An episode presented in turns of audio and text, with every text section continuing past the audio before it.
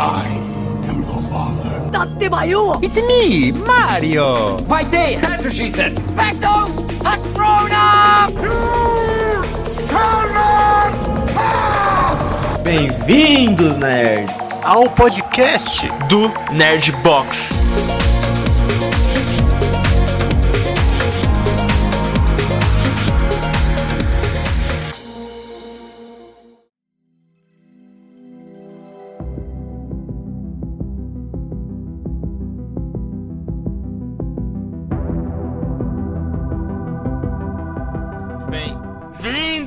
Bem-vindos, ao podcast do Nerdbox. Aqui é o Pedro e eu tô morrendo de saudades do cinema. E aí galera, aqui é o Márcio e as locadoras voltaram, mas de uma forma diferente, né?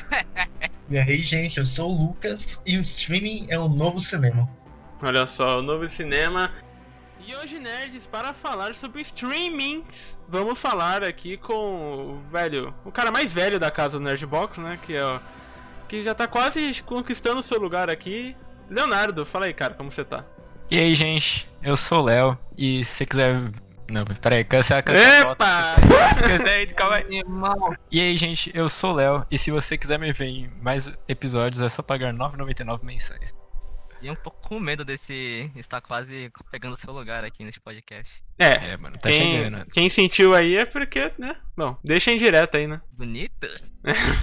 e hoje, nerds, como a gente falou aqui nossas referências, vamos falar sobre streaming, exatamente. Vamos falar sobre essa nova, esse novo jeito de consumir conteúdo. Vamos falar um pouquinho de cada plataforma de streaming, o que tem de boa em uma, o que tem de ruim em outra. Vamos falar como surgiu toda essa febre, como ela se adaptou na pandemia e por que, talvez, o streaming seja a nova forma de consumir filmes daqui em diante, hein? Vai ser um papo muito legal. Aliás, vocês que estão escutando vão fazer parte diretamente desse papo, pois a gente recentemente fez uma interação no Instagram com vocês, perguntando, falando qual é o serviço de streaming que você mais utiliza, qual o que você gosta no Netflix, o que você gosta na Amazon Prime. Então a gente juntou todas essas informações que vocês nos deram pra debater aqui e usar isso como argumentos, beleza? Então muito obrigado pra quem participou. A gente vai fazer ainda mais interações assim que vai se juntar com o podcast, né? Particularmente gostei muito. Então é muito legal ter vocês escolado aqui com a gente, né? Participando mesmo é, di- é participação di- participando diretamente, né? Você pode sim, pode dizer. Bom, então muito obrigado a quem participou. A gente vai fazer mais interações que vão fazer diferença aqui no nosso papo. E é isso. Pague sua mensalidade e bora para o episódio de hoje.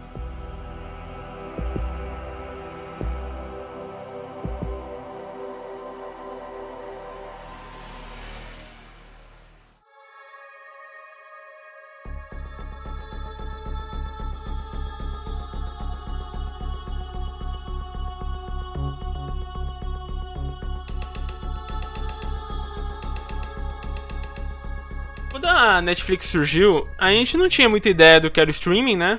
Até porque a gente não sabia o que era exatamente streaming. É, na verdade, é muito louco, porque a gente vai entendendo o que é streaming durante. Vai passando o tempo, a gente vai consumindo, vai decifrando o que é esse novo jeito de consumir conteúdo. Só que. Todo mundo daqui nasceu nos anos 2000. Ô, Leonardo, você nasceu em 99, né? Não, nasci em 2000. Ah, nasceu em 2000, tá bom, só queria confirmar se eu tô certo mesmo. Mas, é, todo mundo nasceu em 2000, então a gente teve a experiência de alugar alguma coisa na locadora, né? Como o Márcio falou, as locadoras voltaram, só que de um jeito diferente, né? E eu, é, é muito bizarro ter a noção que muita. Uma geração inteira de crianças não vão ter a sensação que é você pegar e pagar por um disco todo riscado e você vai adorar esse disco riscado. Ou, por exemplo, tem que pegar o filme na sexta-feira pra devolver na segunda e ficar com um dia a mais, velho. Exatamente. Aquela boa atrasada, né, mano? Pagar aquela multinha. Eu lembro até hoje das blockbusters aí. Putz. Bacana, era bacana. Muito bom. É, é assim, tem dois, dois lados dessa moeda, né? Nostalgia e o fato que a gente tá muito velho, né? Eu não sei qual é pior, velho. Não, o fato que a gente tá ficando velho, né, velho? É, o que tá velho eu ganhei. O Leonardo tá mais idoso, acho que ele pode ficar um pouco mais triste aí. É É, verdade. mano, eu prefiro ter mais experiente do podcast. É o mais sábio, né? Isso aí. Mas é, é muito louco, né? Porque a gente teve essa onda da, da locadora e depois teve aquele negócio dos filmes piratas e, e etc. E quando a primeira. Quando a gente teve a primeira. Em primeira realmente interação com uma plataforma de streaming, que na minha. No meu caso foi a própria Netflix. Não sei no caso de vocês, eu acho que talvez tenha sido também. Foi muito louco, assim, né? Porque a gente via a Netflix de fora, eu via que muita gente assinava e falava, caraca, tem uma imensidão de filmes, é muito louco. E quando você pega ela pela primeira vez, eu lembro da sensação de eu estar vendo a Netflix pela primeira vez. Aliás, plataformas de streaming que querem patrocinar o podcast. A gente pode só falar da sua aqui, se você quiser, tá bom? Fica aí a dica. Exclusividade tá vendo. Mas enfim. Um gênio. É o, é o marketing, né, mano? Quando a gente. A primeira sensação que a gente teve com a Netflix. É, foi para mim foi muito foda, cara, porque eu lembro que a gente não tinha tanta disponibilidade pra viver tanto filme, tantas opções de filme, né? Porque todo mundo aqui comprava da barraquinha e é isso, sabe? Comprava pirata com a qualidade ruim, ou depois passou pra questão de baixar nos torrents, né? É, filmes e etc, com uma qualidade melhor, só que você tinha que baixar, era um trampo. Então quando Comprar né, com a- lá no centro da cidade, um monte de filme com aquela voz de cinema, né, mano? É verdade. O Verdade. pessoal passando na frente lá da telona. O foda é quando você comprava um filme, sei lá, Velozes e Furiosos e chegava um filme pornô, né, na sua capinha, né? Aí era foda. Toreto tá diferente. Eu já tive experiência com isso. Mano, nunca tive, então. Foi sorte mesmo ter pegado É. um filme mal No caso, no caso do Adriano, ele comprou o pornô e via um filme normal, né? Ele vai, ah, puta que pariu. Caramba, veio Kung Fu Panda. Ué, não é esse Kung Fu Panda que eu queria ver. E, assim, quando a gente teve. Quando a gente pegou a Netflix e a gente viu aquele vasto conteúdo com uma qualidade boa de vídeo, foi algo revolucionário, assim, porque antes, assim, eu acho que até tinha serviços de streaming, até tinha, só que a Netflix criou um método, sabe? Criou uma um novo jeito de assistir filme, um novo jeito de assistir, consumir séries também, porque você só ligava a sua TV, esticava suas pernas e é isso. Tava lá, você colocava qualquer filme que você tinha, com muitas opções de linguagem, acessibilidade. Eu queria saber de vocês, no caso. Com vocês foi essa mesma sensação que eu falei aqui com vocês? Falar, caralho, quanto filme, meu Deus! Ou foi tipo, ah, tá bom. Ok. Mano, eu acho que foi exatamente isso. A Netflix ela ganhou, tipo, na, na mudança, tá ligado? A gente já tinha alguns serviços que eram parecidos, assim, mas a Netflix foi a única que tipo, chegou e falou: não, isso aqui é streaming, isso aqui é diferente, tá ligado? Tem um monte de coisa aqui, vai dar pra ver um monte de coisa, não vou precisar mais piratear, vai ser um negócio diferente. Na época, acho que o negócio parecido que tinha, mano, era o Now da Net, né, velho? Uhum. É, mas Era é que o Now da Net era, era uma locadora, né, também, né? Você comprava os filmes, né? É, eu acho que ele ainda não tinha essa opção meio streaming, ele ainda era de comprar mesmo. Não tinha? É, me recordo de alguma coisa assim mesmo. Cara, eu queria dizer uma coisa que eu. Eu me lembro ainda do. de um dos primeiros comerciais assim da Netflix aqui no Brasil. Não sei bem se foi o primeiro, mas vai estar lá no início. Que tinha. Era o hamster, né, velho? Sim, verdade. Nossa, mano. Muito bom aquele comercial, cara. Eu assistia aquele comercial e falava, nossa, que interessante, mas parecia algo assim tão pequeno pra mim na época. Eu falava, pô, sei lá, talvez não vale a pena. Até que meu pai um dia falou, falou, é, vamos pegar. Aí ele pegou e falei, nossa, genial. Sim, mano. Eu acho que. Acho que a gente não, não, não tinha na nossa cabeça que a Netflix ia virar o que virou, né? de jeito Nunca. nenhum, velho. é que é impressionante, né? Porque depois da, da extinção das locadoras, né? Que assim a gente pode dizer, o pessoal ficou pensando, nossa, e agora? E os filmes que eu queria ver? O que, que eu faço? Eu compro na feirinha ou faço nada. Aí chegou a Netflix mostrando que ela tinha um catálogo muito extenso e com boa qualidade, sabe? De áudio, vídeo, é, de tudo. Então acho que foi aí que começou a explodir isso, né, velho? Eu acho que não é nem só questão de tipo, ah, ela conseguiu fazer esse meio de streamings, conseguiu botar vários filmes lá. Eu acho também é tipo o boom da Netflix mesmo que ela tomou. Não dava pra imaginar que a empresa ia ficar tipo gigante, ia produzir os próprios conteúdos, ia sair série toda hora, filme. E também tem a questão do benefício, né? Do custo-benefício, falando na questão econômica, né? Porque quando, quando a Netflix saiu, cara, era muito mais barata do que é hoje. Eu, eu, eu tô chutando, tá? Eu não lembro. Mas era por volta de 15 reais, 17 reais. Era bem isso, velho. Era É. 10 mensais, mais ou menos.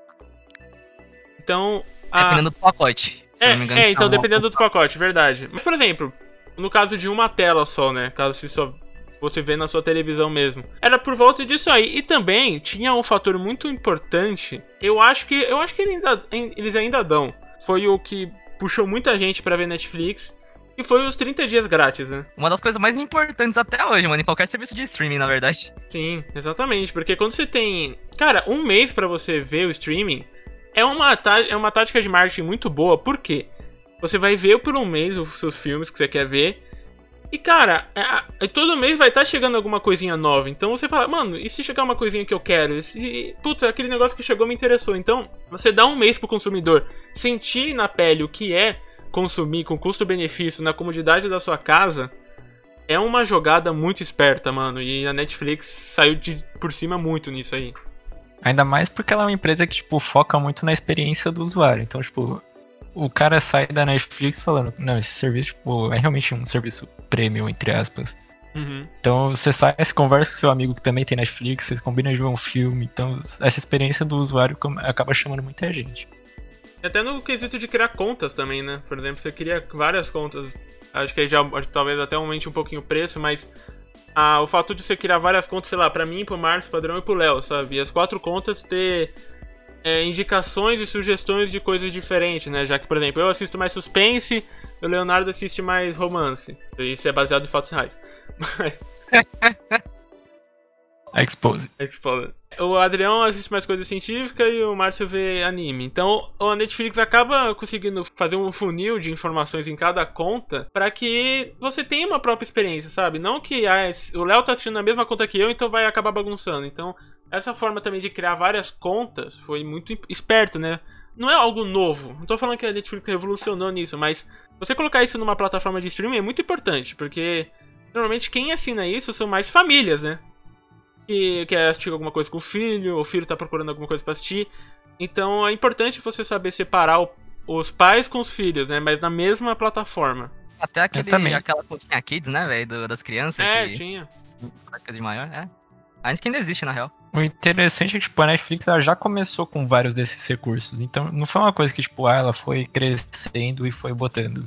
Não, ela já começou com muitos recursos fodas. Então, tipo, o cara já chegou assinando a Netflix e ela já conseguiu espaço por causa disso. É, uma coisa que ela não tinha realmente muito extenso é o catálogo. Ela tinha o necessário, né, velho? Uhum. Ela tinha o necessário, tinha filmes bons, ela tinha qualidade, mas não tinha muita quantidade na época. A gente também tem que lembrar que elas não fa- ela não fazia ainda produções originais, né? Tava longe ainda, né? Tava bem longe de fazer produções originais, né? E aí a gente vai falar daqui a pouco, mais pra frente, né? Sobre as produções originais, com sua constância gigantesca. Mas normalmente era só filme que eles pegavam, conseguiam parcerias e tal. Era também uma jogada que funcionou e tá funcionando bastante, principalmente é, no- nos últimos anos, que é contra a pirataria, né? Pirataria é certo ou não? Eu tô do lado da pirataria. Muito por conta da acessibilidade, muita gente não tem dinheiro pra pagar vários streamings e quer consumir o filme, então. Mas enfim, eu acho que é papo pra outro, pod... outro programa, né? Mas. É importante a gente saber disso, né? Que ah, os streamings também é uma forma de contra a pirataria, né? Então, muitas parcerias, muitos estúdios, muitas distribuidoras de filmes fecharam parceria com a própria Netflix pra tentar acabar com isso, né? Porque com a parceria com o streaming você acaba ganhando mais, né? E se, e se eu tô pirate, pirateando, ela acaba tendo um prejuízo financeiro, né? Exatamente, mano. E funcionou. Funcionou muito bem, porque quando a Netflix saiu, você conseguiu ver os índices da pirataria descendo, porque o pessoal parava de procurar filmes piratas, onde a qualidade poderia ser ruim, se tem a disponibilidade de você pagar um preço muito bom, que é, sei lá, por 15, 17 reais, com uma qualidade muito ótima e outros filmes no catálogo, né? E até praticidade, tipo, você não precisa baixar, botar no computador, você já pode ter aquilo lá na sua TV, no seu celular, tipo, de boa, sem fazer esforço. Exatamente. Muito boa na época também, né, cara? Que você podia baixar no celular, né? Nossa, era muito prático. É, é, e também, é, futuramente, né, eles lançaram essa prática também de baixar o, o, o filme ou a série no celular, que é fantástico. Cacete, quem não, quem não quer ter um filme baixado no celular, ele pode ver que horas ele quiser, né? É muito bom isso aí. Então a Netflix, ela foi esperta nesse quesito, ela foi fazendo essas jogadas e foi conquistando filme, foi trazendo mais filmes, sei lá. Só não traz Harry Potter, né? Impressionante, mas sim. Atenta, atenta, mas nunca consegue. Tenta, mas nunca consegue. Senhor dos Anéis, né, Leonardo? Ah, mano, mas Senhor dos Anéis não não tem? precisa trazer, não. Pode deixar. Tem, tem. Ah, tem, ah, tá. Ah, mas aí é ganhador de Oscar, né, Márcio? Aí é fácil trazer, né, bicho? Ah, é verdade, verdade, é mais simples. Putz, velho. Potterhead. vale né, velho? Pessoal que for hatear a gente, pelo amor de Deus. A gente tem episódio de Harry Potter, mas ainda tem de Senhor dos Anéis, né? Então, por favor. Se for hatear, tem o Márcio, o Márcio, né, velho? Por enquanto, o Nerdbox tá com qualidade boa. Quando saiu de Senhor dos Anéis, vai descer um pouquinho. Olha só, tá vendo? E o cara quer fazer parte do elenco ainda. E, cara, eu acho que a partir desse sucesso gigantesco, né? Você percebe que as parcerias começaram a aumentar na Netflix, né? Só que aí também aumentou, né? Como eu posso dizer? A a- os outros outras empresas ficavam falando assim, nossa, velho, isso daqui talvez tenha futuro, né? E aí elas começaram a criar seus próprios serviços de streamings, né? O que atrapalhou um pouco a Netflix, porque muito filme e série saiu do catálogo, né? Como, por exemplo, Doctor Who, Star Wars, velho. Eu lembro que eu, eu ficava vendo Doctor Who na Netflix, e aí do nada saiu, né? Poxa, eu fiquei mó na bad, mano. É, assim, é, acho que antes de a gente falar sobre os outros. Outros, outras plataformas de streaming, eu acho que tem um ponto da Netflix que a gente tem que comentar. Que, como o Adrião falou, o, a Netflix tinha muita coisa, depois foi perdendo muita coisa. Por exemplo, acho que o Doctor Who tinha na Netflix, né, Adrião, como você falou? Exatamente, tinha Doctor né? Who, tinha How Your Mother, tinha Cosmos, tinha um monte de coisa, Tinha cara, muita, muita coisa, coisa. boa. E é verdade o que você falou, porque a gente pode puxar um ponto aqui muito importante, que a Netflix, depois que ah, muitas produtoras e muitos estúdios falaram, caralho, colocar esses filmes, no, no- esses filmes nossos em um streaming tá dando certo, o pessoal tá indo assistir. Então que tal a gente puxar isso pra gente? Então muitos filmes, muitas séries acabam saindo do catálogo da Netflix, só que isso podia ser um grande prejuízo pra própria Netflix, né? De, ah, fudeu, e agora? Tô perdendo filmes, só que aí entra, e pra mim, é a jogada de mestre da Netflix, que ela começou a produzir seus próprios conteúdos, mano. Cara, isso realmente foi genial, porque depois de tanto dinheiro arre- arrecadado, não, né? Mas depois de tanto dinheiro que ela conseguiu com todos aqueles filmes, ela consegue agora produzir suas próprias produções, né? Porque, poxa, isso é uma coisa importantíssima. Sim, exatamente, cara. E assim, as primeiras produções da Netflix foram séries, né? Foi principalmente, por exemplo, House of Cards, Orange is the New Black, Sense8, que é um fenômeno no mundo, mundo inteiro. Então, ela começou a produzir es- essas séries, principalmente essas três séries, né, que foram no começo, bem, bem no começo da Netflix. Sabe, jogada, tipo, de mestre nos animes, sabe? Aquele cara cabeludo de óculos e óculos brilha e fala, ah, estou sempre um passo à frente. É isso que a Netflix fez. Então, mano, eu também achei essa jogada da Netflix muito esperta, porque, tipo, eu acho que ela teve muita influência com, com o YouTube, que tava muito em alta ainda na época que foi lançado. Ela pegou as séries e colocou nesse sistema de, tipo, uma entrega contínua. Você tá sempre botando novas séries, novos episódios.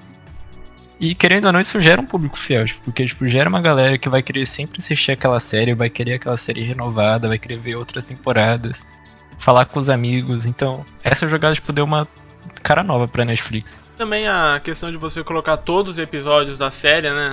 E as pessoas talvez estavam mais é, sedentas por maratonas, né? E as pessoas gostavam de maratonar. Então quando você coloca também toda, todos os episódios da série em um dia só, ajuda também, né, cara? Não tem como. O pessoal vai engole isso em um dia, já fala, meu Deus, cadê essa outra temporada? E ainda fica mais ansioso. Então, realmente é uma jogada muito, muito foda, cara. Tem que bater palma mesmo.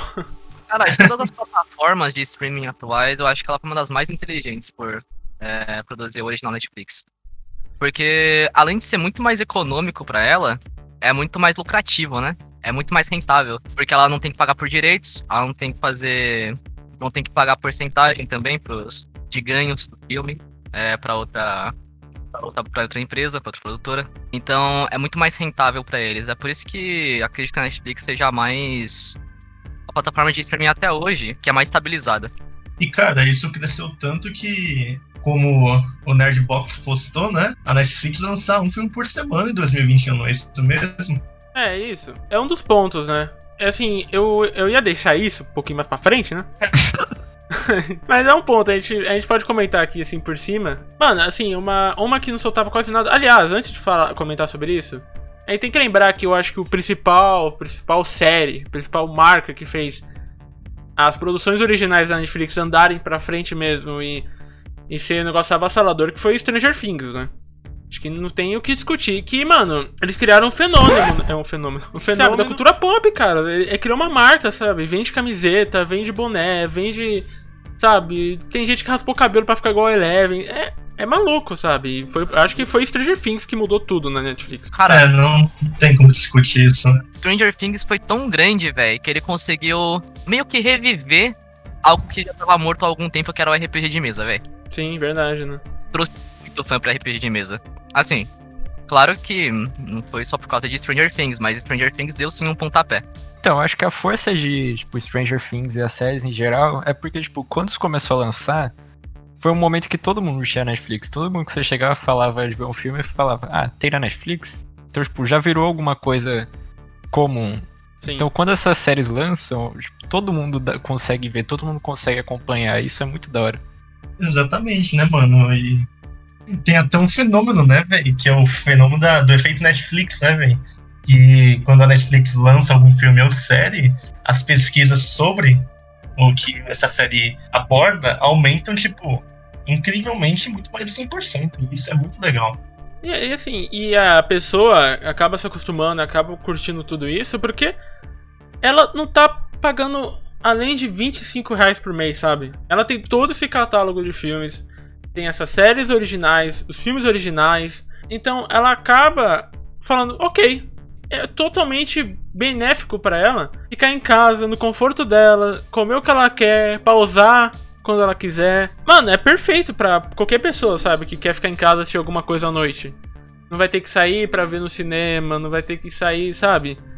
Não tô falando que ir pro cinema é algo ruim, mas eu tô falando que você ir no cinema é mais. Não tem um custo-benefício igual tem na Netflix, sabe? Por exemplo, no cinema, na sessão você vai gastar o quê? 30 reais se não tiver meia, entendeu?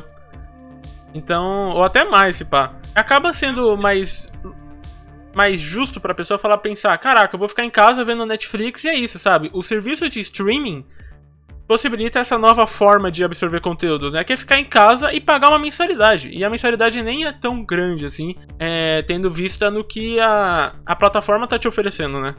Mano, eu acho que um ponto que é importante ressaltar quando você fala, tipo, ah, você pode pausar, você pode ter acessibilidade com Netflix. Por exemplo, a gente, nós crescemos vendo o que passava lá na TV. Quando a gente cresceu vendo, sei lá, Dragon Ball lá na TV.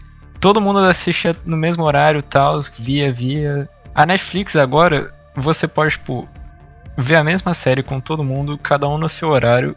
Todo mundo consegue acompanhar o mesmo conteúdo e todo mundo consegue, tipo, conversar sobre esse mesmo conteúdo. Então, eu acho que isso atrai muita gente também.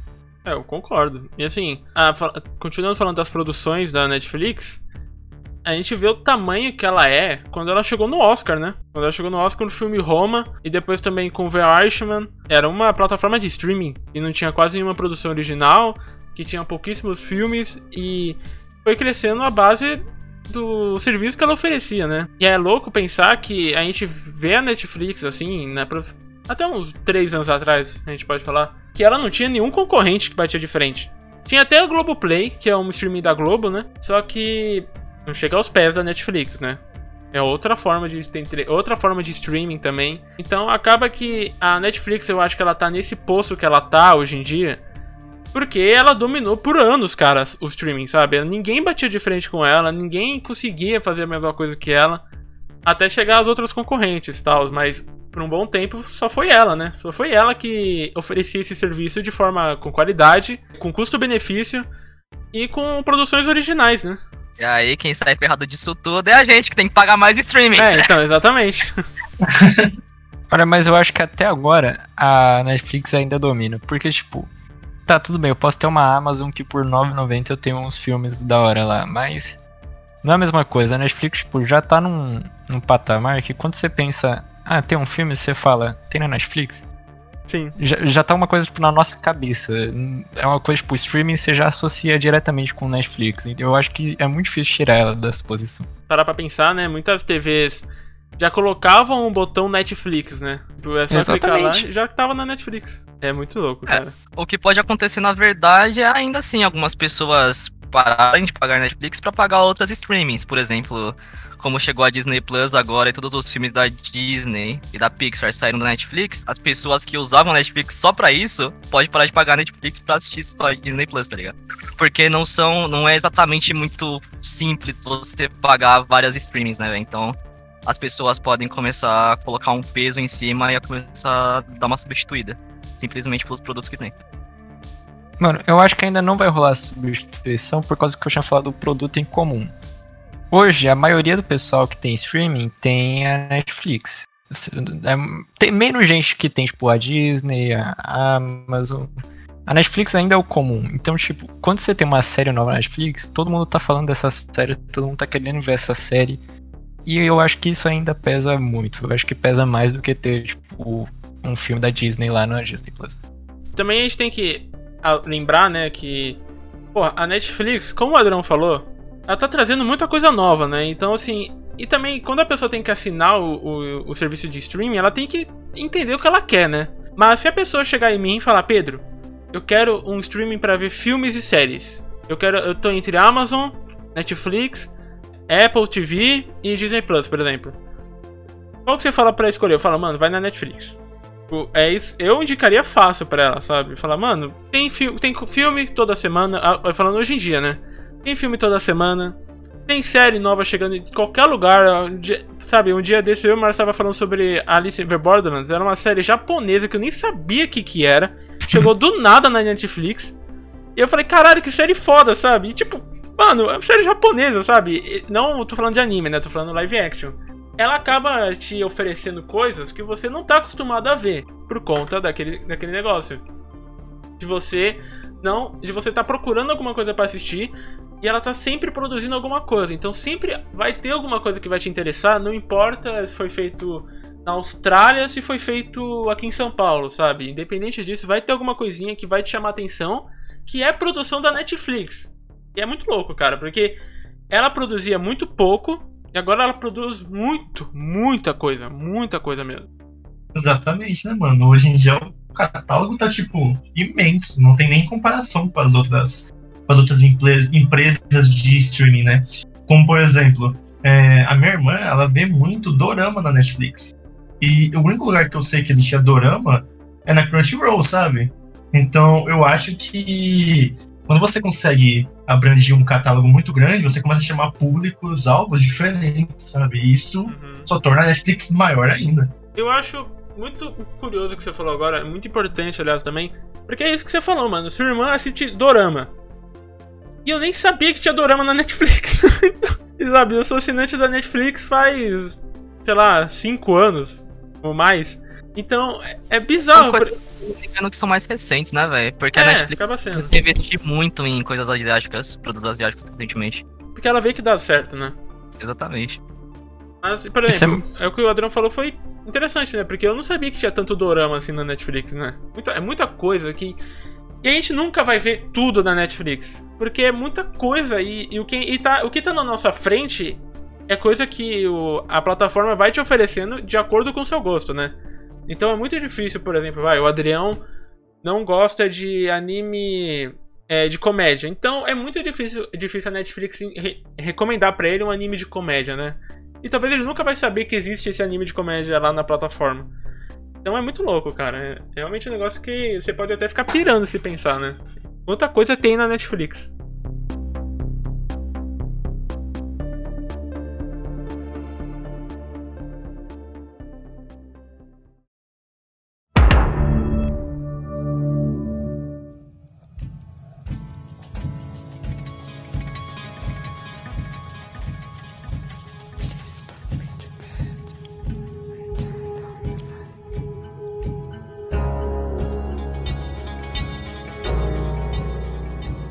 Tempo, né? A Netflix, óbvio, que ia conquistar concorrentes.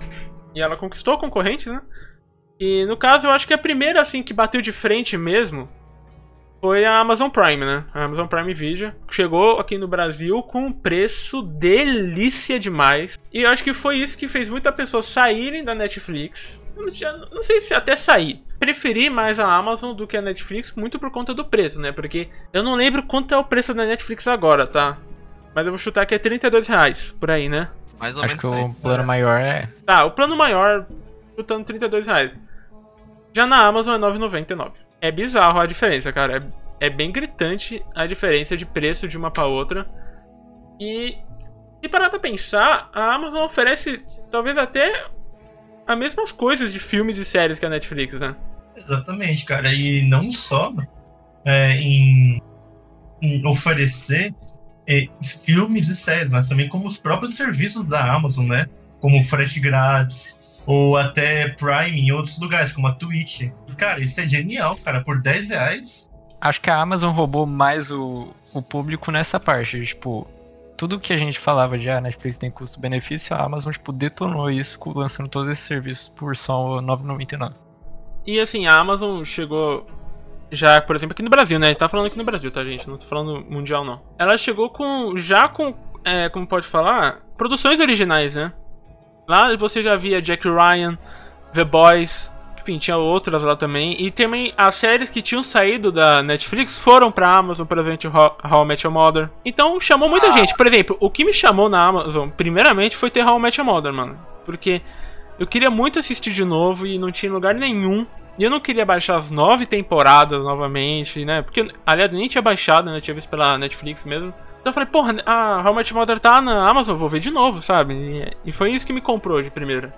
Inclusive, a primeira vez que Senhor dos Anéis, a trilogia, saiu do, da Netflix, ela foi pra Amazon. Aí depois que saiu da Amazon, voltou pra Netflix de novo.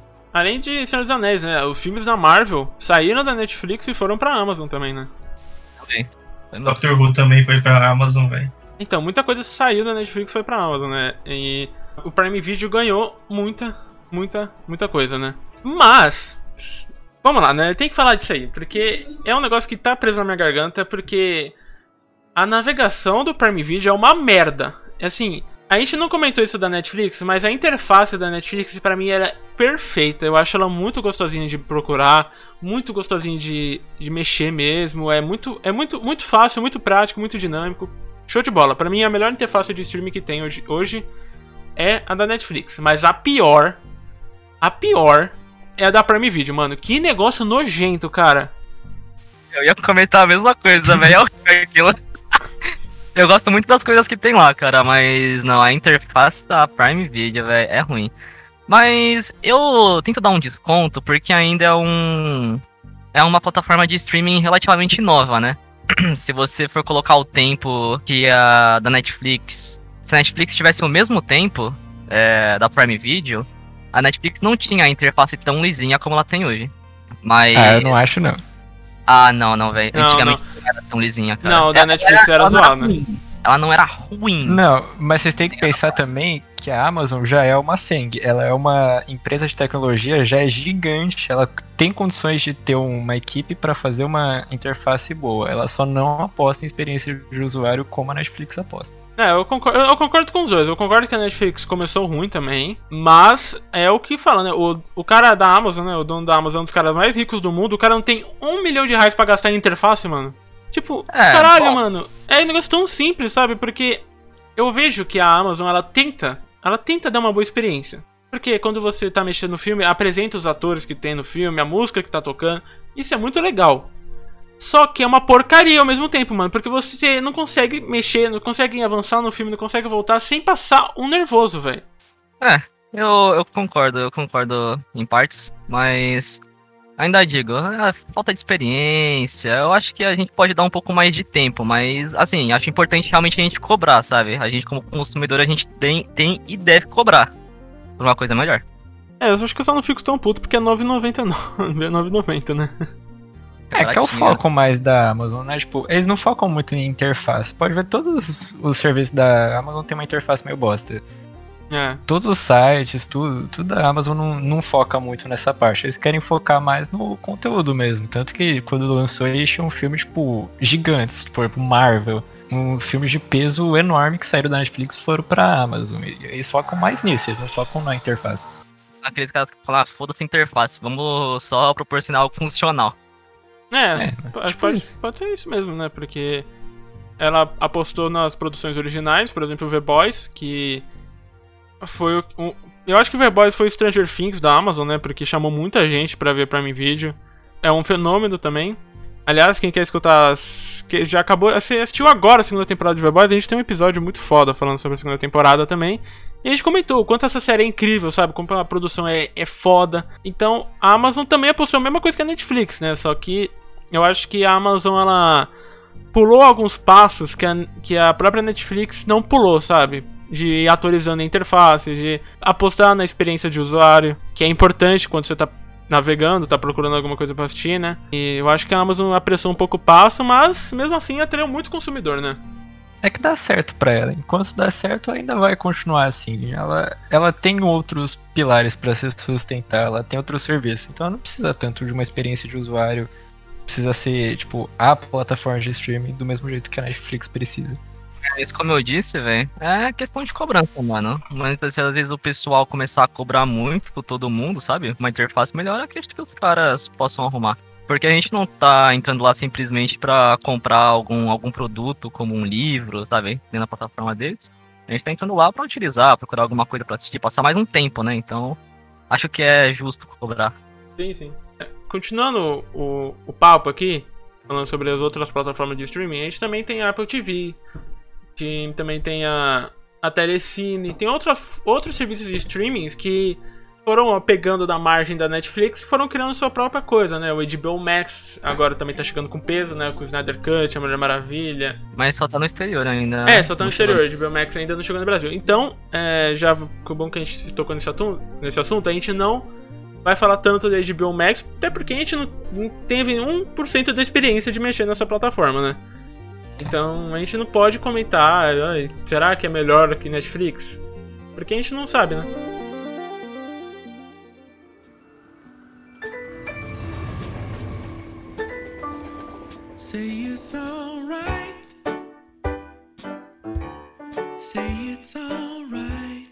Eu quero trazer alguns dados aqui.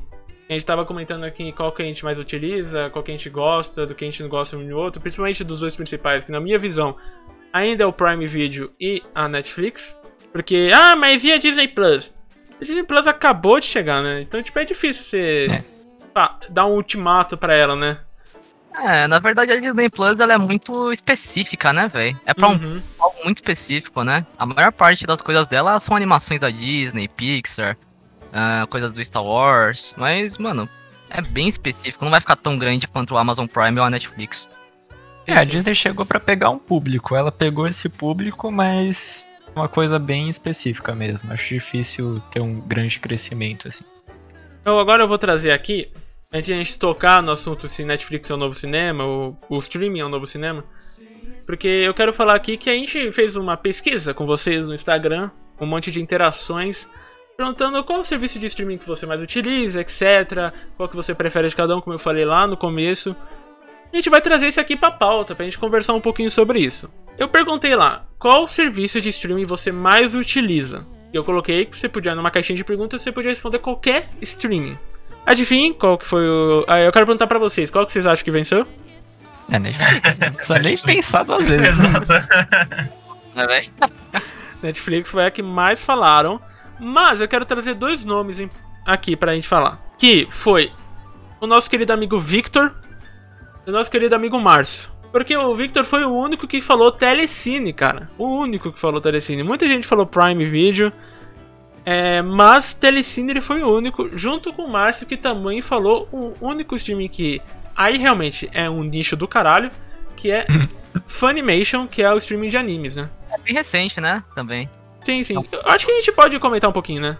De streaming de animes também. Fala por cima, mas acho que vale um podcast só pra streaming de animes. Mas eu acho que, só pra dar uma pincelada só, só pra pessoal que. Ah, Funimation, como assim? Porque a Funimation é diferente da Crunchyroll, né? E chegou com uma concorrente também. Chegou como uma concorrente, porque a Crunchyroll é a Netflix dos animes, né? Se a gente parar pra pensar, porque só tinha ela por um bom tempo, né? O monopólio era dela, O velho. monopólio era dela.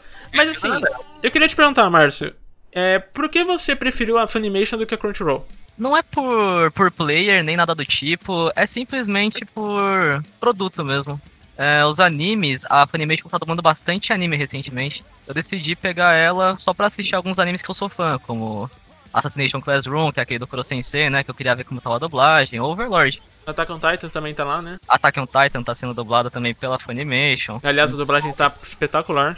Tá sensacional, tá sensacional. E também tem alguns animes da que tá saindo agora dessa temporada que tá saindo só na Funimation, como o meu favorito que é Log Horizon, né? Então, Uhum. ultimamente eu tô utilizando bastante ela, velho. Por mais que ela esteja no início, tá com aquela, sabe, aquela interface meio ruinzinha. Com o tempo vai melhorando. Sim, é, é bizarro, né? Porque muita gente que eu conheço usa Crunchyroll, até o próprio eh, o Gabriel Moro, né, que veio aqui no podcast. Ele usa muito. O Gabriel Moro até parece que eu não sou amigo dele, né? Tipo, falando. Mas ele usa Crunchyroll. é, a gente tem uma amiga Ana também que usa Crunchyroll. Era um monopólio, né, por muito tempo. Então a Funimation chegou com uma grande concorrente, né? Bom, mas isso acho que isso é papo pra outro, outro podcast pra gente falar especificamente dos dois, né? É, pode ser um pouco interessante.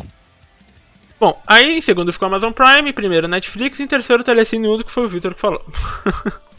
aí eu perguntei, muita gente possui Netflix, né? é, foram 35 votos e 29 colocaram que sim, usam Netflix e 4 que não. Então, a grande maioria do nosso público usa sim Netflix. Aí eu perguntei uma, per- uma pergunta interessante aqui. Você, o que você mais gosta de ver na Netflix? Séries ou filmes? O pessoal falou, falou que prefere ver as séries da Netflix. Olha só. E, né, assim, a gente pode entrar num. Vocês, uma mini discussão aqui, porque ela produzia muito. é, desculpa, ela produzia muito pouco, mas, na minha opinião, ela produzia com mais qualidade. Stranger Things, as séries do Demolidor que a gente esqueceu de falar, né? As séries da Marvel, Demolidor, Jessica Jones, Luke Cage. Punho de Ferro não, mas. mas. Punho de Ferro passa. Mas. é, o resto era muito qualidade, enfim. Mas produzia pouco e demorava muito pra sair. Só que, na minha visão, hoje a Netflix produz muita coisa. E pouca coisa, assim, eu acho que é de qualidade mesmo, cara. Assim, desculpa se eu for, se eu for o cara chato, mas é, séries como Sabrina, a própria Winx que chegou agora, é, Riverdale, sabe? São séries que, convenhamos, gente, é de qualidade baixa, sabe? Não tô falando, ah, de, de produção. Não, não acho que é de qualidade baixa de produção. Mas a qualidade baixa de história, de roteiro, de ator, de diálogo, sabe? São fracas se a gente comparar com uma série da HBO, por exemplo. Ah, mas é injusta a comparação. Não, não é injusta. São séries e a gente compara uma das outras. O que eu acho dessas séries é que, tipo assim, elas têm o efeito mais de, de querer chamar muita gente. Por exemplo, uma série como Riverdale, ninguém assiste aquilo porque é, tem um grande roteiro. Você assiste aí, não sei, se tá- você que tá escutando pode ouvir, mas a Ah. maioria não. Ah, o Leonardo. Caralho. Vai que tem alguém aí que ouve pelos grandes roteiros de Riverdale. Tudo bem, né? Mas, sei lá, a galera não ouve por causa disso. Ela tem um, tem um público específico que sempre vê essas séries, que gosta de acompanhar vários episódios todas as semanas. São as famosas séries da CW, que usam uma fórmula e continuam essa fórmula e a galera gosta. É, eu concordo com você, cara, mas é o que eu falei também, né? Vem com baixa qualidade. Tipo, não tem o que discutir, né? Porque quando você produz pouco, mas produz com qualidade, o resultado vem melhor. Mas se você. Mano, a Netflix solta coisa nova todo, toda semana, mano. Tipo, sai série de, dali, sai série de lá, sai Barraca do Beijo dali, sai sei lá da onde, sabe? É, é muita coisa ao mesmo tempo e, e quando você vai ver, realmente as produções são de baixa qualidade mesmo, porque são uns filmequinhos que a gente não pode negar, né? Alguns são bons filmes, não tô falando que todos são ruins. E que eu tô falando aqui, que Barraca do Beijo é ruim, É horrível. Que isso, gente. O Leonardo gostou. Filme de romance pastelão, né? Ah, tipo, mano, não é pra mim, um, sabe? dois, vou ver o três. não é pra mim, não é pro Márcio. Então, é pra um público específico que a Netflix sabe que vai lá assistir. E pro Leonardo também, né? Bom, Ah, velho. Um caso especial, né, um velho? caso especial. Mas, mano, é que. Acho que é questão de tempo até isso acontecer, porque, cara, não tem nenhuma produtora que produz tanta coisa com qualidade. A partir do momento que você é uma produtora e tá tentando produzir tanta coisa, mas tanta coisa ao mesmo tempo, velho, elas não vão sair com muita qualidade. É, é- é impossível, velho. É impossível você colocar 100% de qualidade em cada uma dessas coisas. Ah, sim, eu concordo. Mas é importante ressaltar também que a qualidade também não reflete muito no sucesso. A nós vemos, tipo, séries como. Tudo bem, a Sabrina não, não é uma série muito. Que você fala, putz, tem efeitos maravilhosos, tem um roteiro incrível, mas ela chama muita gente pra Netflix também. Uhum. Tem muita gente que vai lá, elas foram- são séries que, tipo, fizeram muito sucesso. Sabrina, várias outras. Eu concordo. É, é até difícil debater, porque acaba virando muito questão de opinião, talvez, mas eu acho que Sabrina. É que essa série da Netflix, Riverdale, Sabrina, Winx, que chegou agora. A Netflix sabe que o público que ela mais atinge é adolescente. E a, sabe, adolescente gosta dessas coisas. E, e é, é o que é, sabe? tipo, não tem muito como, a- como explicar, sabe? Sem falar, ah, ah, vai falar que adolescente é bobo. Também. Mas, Então, mas é foda. números. É A números, Netflix tá fazendo a jogada dela, né? Tá fazendo a É, jogada é, dela. é exatamente o que o Marcos falou, é números, cara. O que. A Netflix nunca revela os números da série, né? Tipo, ah, quanto Demolidor fez. Bem difícil ela liberar, mas ela sabe do que atrai o público, né? Então, séries como Sabrina, que no caso Sabrina eu acho uma série boa, que tem uma terceira temporada horrível, mas eu acho o resultado bom, aliás. Foi decaindo, né? É, foi decaindo. Mas, sabe, é uma série legal, é bem, é bem produzida. Então, sabe, se a Netflix soltasse todas as séries igual a Sabrina na questão de produção de qualidade, tava bom, mas alguns são horríveis. Que, na minha opinião, é um Winx. eu assisti três episódios daquilo lá e falei, não, não, não, não, não. Cara, eu. É, é como eu disse, eu não sei de números, né? Mas a gente não pode esquecer que a Netflix ela sempre vai focar o lucro dela, né? Uhum, óbvio. Claro. A super produção dela pode ser que ela continue fazendo isso mesmo com uma qualidade um pouco mais baixa, porque continua dando muito lucro, né, velho? Senão ela com certeza vai fazer que nem as outras séries que não tinha tanta visibilidade, como é, NUFN, né? Sim, que era E- uma série muito boa. Muito boa, mas que não tinha tanta visibilidade e acabou que eles cancelaram, acho que porque não tá dando mais tanto lucro quanto eles esperavam, né? Então é meio assim que funciona, cara. Então, provavelmente acredito que ela tá tendo bastante lucro com essa superprodução dela. Ah, sim. E é, é o ponto que você trouxe também é legal falar, né? Dos cancelamentos da Netflix, né? Que causa muito ódio. Que, por exemplo, cancelou uma série que eu tava amando, que era I'm Not Okay With This. E cancelou, aí traz outra série, aí, enfim. E aquilo aí chega naquele papo, né, cara? Cancela a série boa, mas continua a série que já perdeu a graça de ver, né? É, é, é, é infelizmente isso, cara. Mas é o que o Márcio falou também, né? Número. Por exemplo, o Winx dá muito mais visualização do que I'm Not Okay With This, sabe? Totalmente, velho. É, é- é muito engraçado ver isso. Mas eu também acho Triste. engraçado o poder do É, cancelamento. exatamente. É engraçado, muito triste. Assisti o Winx ainda. Ah, Mas- não, Respeito mal. quem gostou aí, mas né, não deu pra mim não. É, mano, eu achei os efeitos finais meio zoados, mas até que é legal, assim. É, é que eu também esqueci de perguntar, mas a Netflix também é, disponibiliza muitos documentários, né? E que são docu- ótimos, do- ótimos documentários.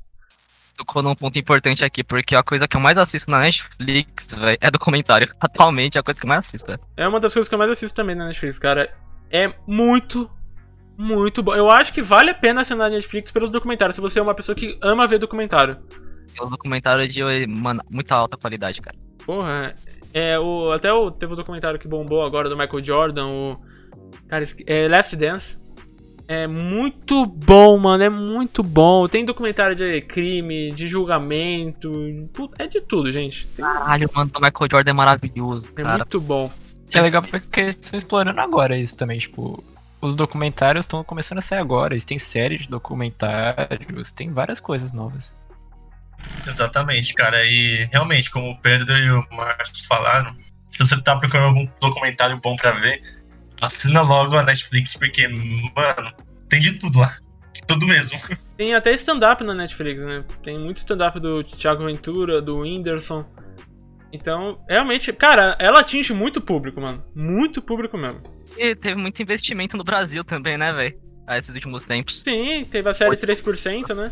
Isso, com o próprio último filme do Leandro Hassan aí de Natal, que ficou em primeiro lugar de vários países. É, é muito legal, cara. Tem. Também teve filmes brasileiros na Netflix, séries. É realmente. É quando você faz produções no Brasil também chama muita, muita galera pra ver. E realmente Netflix tá. É. A gente já vou adiantar aqui pra mim que é o melhor serviço de streaming atualmente, como o Léo falou. Pra mim é Netflix. Mas. Já vai fazer a. É o encerramento. Exatamente, né, mano? Pegar assim, já pegar o encerramento e perguntar pra todo mundo. Então, qual é o serviço de streaming melhor? Aí todo mundo, é Netflix. É, eu acho que vai ser unânime aqui, né? Eu nem vou perguntar no final, porque eu sei que a maioria é Netflix, mano. Somente suspense.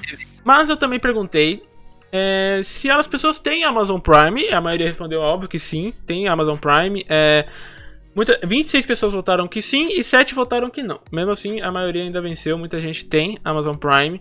E eu perguntei também o, é, o que você mais gosta de ver nela. Gerou quase um empate, por, por muito pouco. Que séries ganharam dos filmes da Amazon. Foram 48% filmes e 52% séries. Então, tá batendo de frente ainda, né, cara? Eu, ainda, eu pensava que as séries da Amazon iam vencer tranquilamente, mas não. O pessoal gosta muito de ver os filmes também que tem no catálogo, né? É que a Amazon também não tem muitas séries. Ela tem séries muito boas, mas ela não tem muitas séries assim pra competir tanto. É, mas e os filmes? Eu não lembro, assim, de filme muito marcante na Amazon. É que quando chegou, chegou com vários filmes tipo, marcantes. Tipo, chegou com Marvel, chegou com um monte de filme Wars, né? de ação foda, Star Wars, um monte de coisa da hora, mas depois foi saindo também. né? É, faz sentido. Saiu tudo pra Disney Plus, né, velho? Essas coisas. É, sim. E aí eu trouxe um, um streaming que muita gente não sabia. Na verdade sabia sim, só que é, literalmente é, caga e anda pra ele. Que é o Apple TV. Muita gente não conhecia. é, eu perguntei lá, é, assim, 19 pessoas falaram que conheciam sim, e, e 11 falaram que não conheciam, nunca tinham ouvido falar. Porque eu acho que esse é o que tá mais abaixo de todos, cara. Até de Globoplay, etc. Porque ela ainda tem essa, essa coisa da locadora do Now, da net, né? De você alugar um filme. Que é uma bosta, né, gente? Pelo amor de Deus, você tá assinando o streaming pra pagar o streaming, né? Faz sentido. Faz sentido. Cara, É mas eu acho que as pessoas não conhecem muito além por causa disso, mano. É pela falta de marketing, velho. Eu- Mano, eu nunca vi uma publicidade sobre isso. Então, o único, o único filme que eu vi tendo trailer do Apple TV foi agora o filme novo do Tom Holland, o Cherry. Eu acho que o filme vai ser um filme foda, mas eu não vou ver no Apple TV, mano. Sabe? É, é foda. Porque é um streaming que tem muita pouca coisa. Tem é, muita interface também é horrível. Cara, não compensa, sabe? Porque eu vou, eu vou, eu vou deixar de assinar o Amazon Prime para assinar o Apple TV, sabe? Eu vou sair muito no prejuízo. E aí eu perguntei, né, se você já se interessou alguma vez pela, é, pela Apple TV. 24 pessoas falaram que nunca e 4 falaram que sim. Mano, é que eu acho também que ela tem uma proposta muito diferente. Porque, tipo, a Apple ela não tá querendo fazer que nem a Amazon e que nem a Netflix de ter 48 mil séries, 48 mil filmes e fazer um catálogo gigante. Dá até pra você ver, tipo, no aplicativo, porque quando você abre o aplicativo lá da Apple TV, dá pra você cadastrar todos os outros streamings e aí ficar tudo num app só. Eles estão querendo lançar mesmo é, tipo, um sistema de canais, tanto que lá você pode comprar o Apple TV Plus, o Stars e Play, se eu não me engano, e mais alguns outros que estão disponíveis no Brasil. Eles querem fazer mais essa parte de canais, de ser um, um lugar que vai juntar tudo e a Apple vai conseguir controlar isso. Mas eles ainda não estão tendo muito sucesso. Eu tô tentando criar uma net, velho. Uma net mais cara. Net de burguês. Então, Já pegando aqui o embalo, né, de, de alguns streamings que ainda não são tão famosos assim. Cara, eu, eu dei uma pesquisada e eu trouxe um serviço de streaming que aparece bastante pra mim em propagandas no YouTube, né? Que é o, o Mubi, velho. Que é totalmente direcionada aos fãs de cinema cult. E, cara, eu, eu vou dizer que a proposta é muito legal. Eu não tenho o serviço de streaming, então eu não posso falar muito sobre a interface, mas, cara, a qualidade dos filmes é, é- tem alguns filmes que são esplêndidos, como, por exemplo, Poderoso, Poderoso Chefão, Sete Samurai, Chihiro. Cara, tem muitos filmes que são muito bons, sabe? É, eu, você já me mostrou esse serviço de streaming, eu achei ele muito legal. Muito da hora mesmo. Eu fiquei muito tentado a pegar. Na hora que eu vi o preço, eu falei, nem fudendo. Isso que é foda, né, velho? O preço dele é salgado, cara, pelo que ele oferece, saca? Quanto é que é? Exatamente, cara. E e isso que eu acho que é um dos pontos negativos do Mubi, porque apesar dele poder ter filmes muito bons, ele não tem um catálogo tão extenso pelo preço que ele tá oferecendo, sabe? Eu também concordo. É o preço, no caso, o Marcos tinha perguntado, acho que era 27, né, Drão? É R$27,90 ou 238 por ano, velho. Salgadinho o Não, não vale a pena por, tipo, filmes que você não vai ver constantemente. Tipo, é muito limitado, é cult, sabe? Filmes cult não agradam a grande maioria, porque, né, são, tem pegadas diferentes e, enfim. Tá aí a dica. Galera- Eu, eu, fiquei, eu fiquei curioso pra assinar, porque eu gosto de cinema clássico, eu sou desses caras chatos, eu sou cult, e eu gosto de ver, mas, mano, eu não vou pagar 28 reais por mês pra ver filme que eu vou ver, tipo, uma vez por mês, né? É, é sei lá, mas é, é bom você ter, tra- é, ter, tra- ter pego esse, esse streaming pra falar, pro pessoal saber, né? É muito streaming que a gente não conhece, muito mesmo. E a Claro também recentemente soltou a Claro Box, que é o streaming de canais dele, alguma coisa assim também. É claro, maluco. Que É. isso? Então, pra você ver, a Now, como a gente falou, né, Márcio, é um, é um streaming também pra quem paga. Existe, velho. Canal? É, eu acho que existe, né? Sabia, não. Enfim, é muito streaming, cara. De anime, de. Sei lá, até o YouTube, como a gente falou no Cobra Kai, é, é um streaming também à parte, né? O YouTube Premium. Exatamente, mano. E eu tava pesquisando, né, esses é, outros serviços de streamings. Cara, eu achei um chamado Oldflix, cara. Que é tipo, só, só pra filme mais clássico, velho. Só filme antigo mesmo, sabe? Eu fiquei, caraca, velho, que isso? Tem filme de tudo, velho. É, é, sei lá, dá vontade de se assinar vários. Eu tive recentemente uma vontade muito grande de assinar da Telecine. Mas, né, eu não sei se vale a pena mesmo assinar. Porque, né, se já tá com duas fodas, que é a Prime Video e a Netflix, vale a pena se assinar uma terceira? Sim, porque a gente tem que lembrar, o padrão custo-benefício brasileiro é diferente do americano, né? O americano, por exemplo, isso pra eles é nada, pagar 15 dólares por mês na Netflix. Pra gente não, pra gente vem 30 reais, vem por exemplo, no Apple TV vem, sei lá, 40, 30 reais também. Amazon Prime chegou com esse diferencial, que foi, foi o grande diferencial da Prime Video, é o preço. Então, a gente assinar vários streamings é um complicado. E lembrando que não é só de filme, né? Tem de música, que é o Spotify, e o Sim. pessoal assina.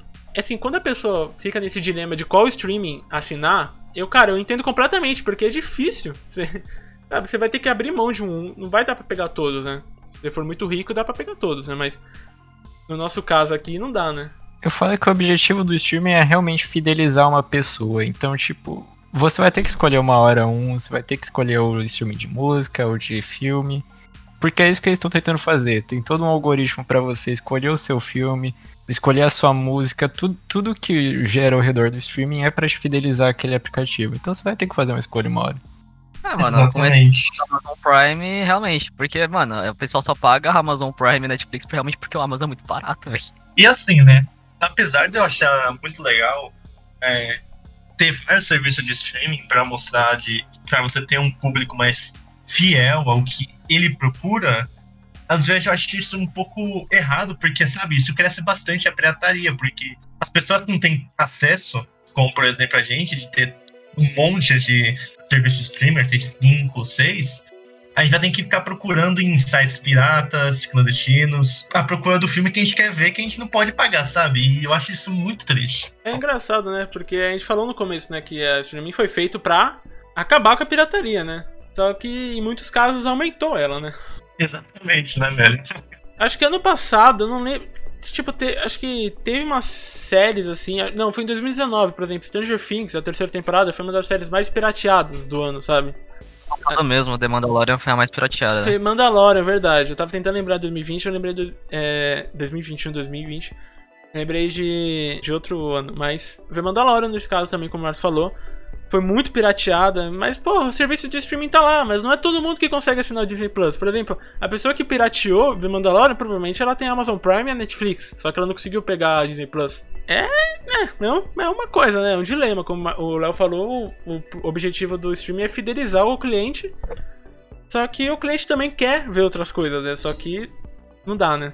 Continuando a nossa pesquisa Nerdbox aqui, eu me senti muito. É aqueles cara que para você no meio do shopping e fala, mano, não faça um dado. Pergunta, pergunta aleatória aqui, sabe? Boa tarde, o senhor gostaria de responder a nossa enquete? É, exatamente. Bom, aí eu perguntei, obviamente, do serviço de streaming mais novo atualmente, né, que é o Disney Plus. E eu perguntei, vocês têm o Disney Plus na sua casa? E aí foi realmente bem páreo mesmo. E 58% falou que sim e 42% falou que não. Foram 18 votos para sim e 13 para não, que mostrou que realmente ainda não é unani- unanimidade a Disney Plus, né? Muita gente assinou por conta do catálogo, muita gente que não. Aí eu queria falar especificamente da Disney Plus agora, é, nossa conversa. É difícil, porque quando ela chegou, ela quando ela chegou aqui no Brasil, primeiro dia de Disney Plus. Gente, desculpa, mas ela não tinha nada de especial, mano. Ok, ah, Star Wars tá lá. Filmes da, todos os filmes do MCU tá lá. Mas a gente já viu? A gente já viu tudo isso, cara. A gente viu milhares de vezes na Netflix, a gente, depois a gente viu na Amazon. Não tinha nada de novo, você. Nada de novo que te atraia pra Disney Plus, sabe? Um momento eu falei, caraca, puta que foda Disney Plus. A única coisa que me interessou foi ver Mandalorian, sabe? E depois que futuramente ia sair as séries da Marvel, que agora é, recentemente tá saindo WandaVision, né? Mas quando chegou, sério, eu não via nada, nada demais em Disney Plus, mano. Cara, eu vou ter que concordar com você. A, a, pra mim, a Disney mais até agora só foi pra ver Mandalorian. Porque de resto, mano, não vi nada. Ah, cara, eu acho que era previsível, mano, que a Disney Plus ia só trazer coisas da Disney mesmo, velho. É, mas então, o problema disso, Márcio, é que a gente acaba não tendo que assistir no Disney Plus, sabe? Porque a gente assistiu 80% dos filmes da Pixar, a gente assistiu 100% dos filmes da Marvel, a gente assistiu todos os Star Wars, sabe? Eu vou ser sincero, eu, eu sou um dos que usa o Disney Plus, mas eu não pago. Eu só tô com a Disney Plus porque eu pago o Game Pass Ultimate do Xbox e ele te oferece algumas vantagens. E aí ele me deu um mês de Disney Plus grátis. Uhum. Aí eu tô usando ainda esse um mês. Mas depois que acabar eu não vou usar mais, porque realmente, eu não tenho motivo, não tenho o que eu queira assistir lá ainda. Mano, eu acho que o grande ponto da Disney é que ela se dá bem no único ponto que é o forte dos streamings, que é tipo, pegar uma galera que vai gostar do seu streaming, que vai falar dele pro amigo e que vai alcançar mais pessoas. Porque, tipo, quando você assina o Disney Plus, você não, não tá falando, ah, o Disney Plus, você tá falando, ah, a Disney. E quando você fala isso, você tem uma empresa gigante que é, tipo, uma das mais amadas do mundo. E isso, tipo, traz muita gente, querendo ou não. A Disney tem uns 48 mil estúdios, a dona de tudo. Comprou a Fox, né, recentemente. É, mano. Ela tem um peso, tipo, gigante, não dá nem pra comparar, assim, quando se for comparar a Disney, até com, tipo, a Amazon e Netflix, que são empresas de tecnologia gigantes. A Disney tem um poder muito grande mesmo. Então, porque realmente os fãs da Disney, é, boa parte deles são fãs assíduos, velho, que com certeza vão pagar. Eu acho que esse é o principal objetivo dela. Trazer todas as, as obras de autoria dela, que são grandes, né? Uhum. Não bastante lucro, tanto pra ela quanto pra outras streamings antigamente. E trazer esse público junto. Não acho que saia muito desse objetivo, não. Mas em contrapartida do que eu tava falando, né, sobre ter pouca coisa, mas é voltando naquele quesito da Netflix. Pouca coisa, mas com muita qualidade. O The Mandalorian chegou com uma qualidade de filme, cinema, sabe? As cenas de ações perfeitas, sabe? Produção mesmo, é muito, muito de filme. E agora a gente tá vendo muito isso em WandaVision também, que é, parece que eu tô vendo um filme da Marvel, sabe? Tipo, e é uma série. E a gente sabe que séries têm um orçamento menor do que filmes, né? Só que no caso a Marvel tá apostando muito nessas séries e tá dando muito certo. Então a gente acaba vendo que o poder da Disney Plus vai ser com essas séries, né? Tanto de Star Wars, que vai vir futuramente, tanto com as da Marvel, né?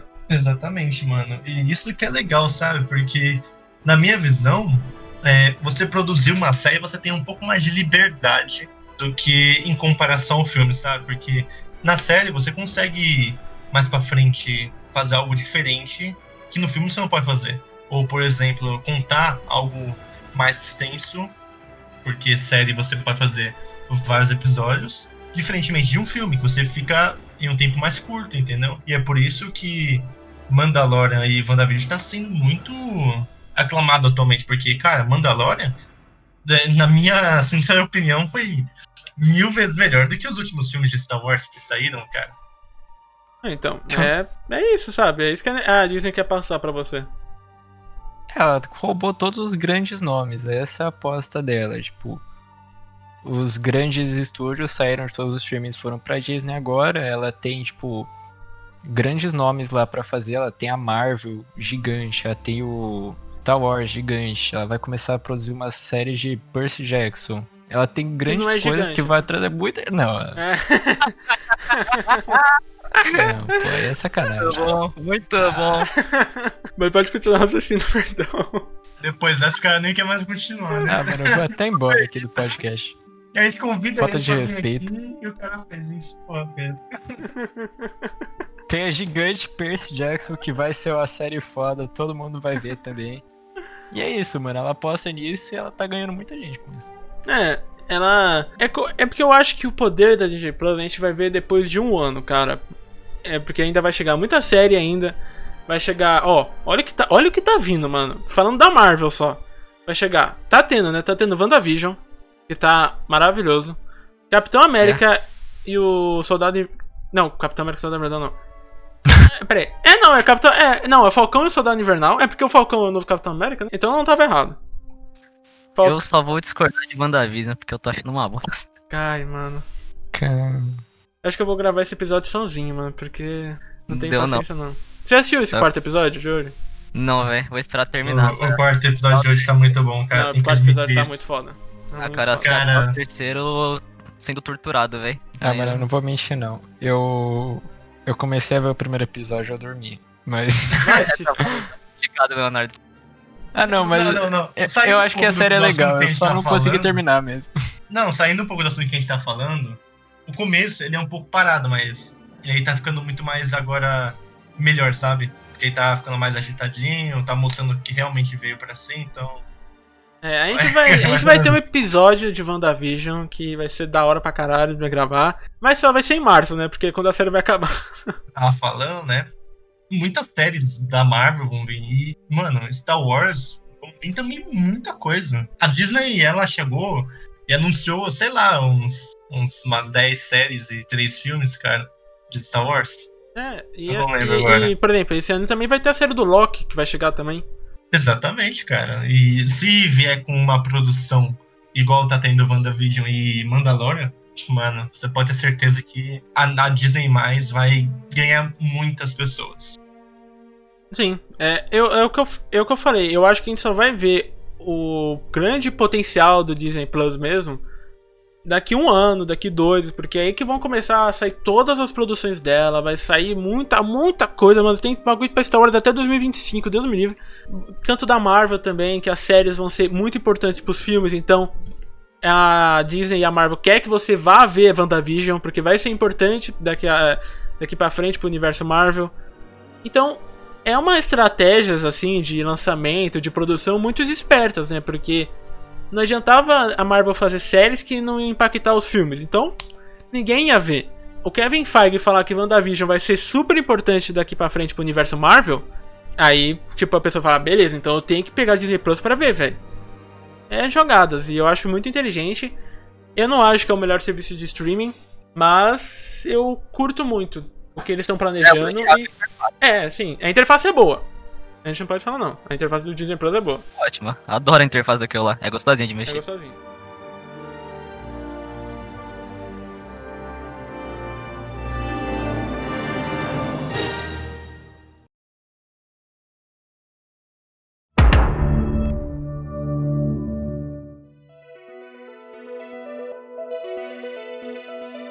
Agora, depois que a gente falou dos dados e tal, e a gente comentou cada um, cada um especificamente, né? Eu quero trazer o assunto principal pra encerrar aqui, que eu acho que aí vai gerar bastante discussão.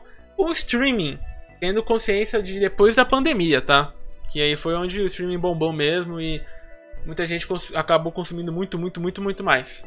Vocês acham que o streaming vai substituir o novo cinema? Cara, eu acho que são duas indústrias completamente diferentes que não dá pra comparar. Com certeza não, não vai substituir. Mas aí, irmão, eu te trago uns dados aqui. Te trago os dados para debater sobre o que você falou agora. Ô, louco.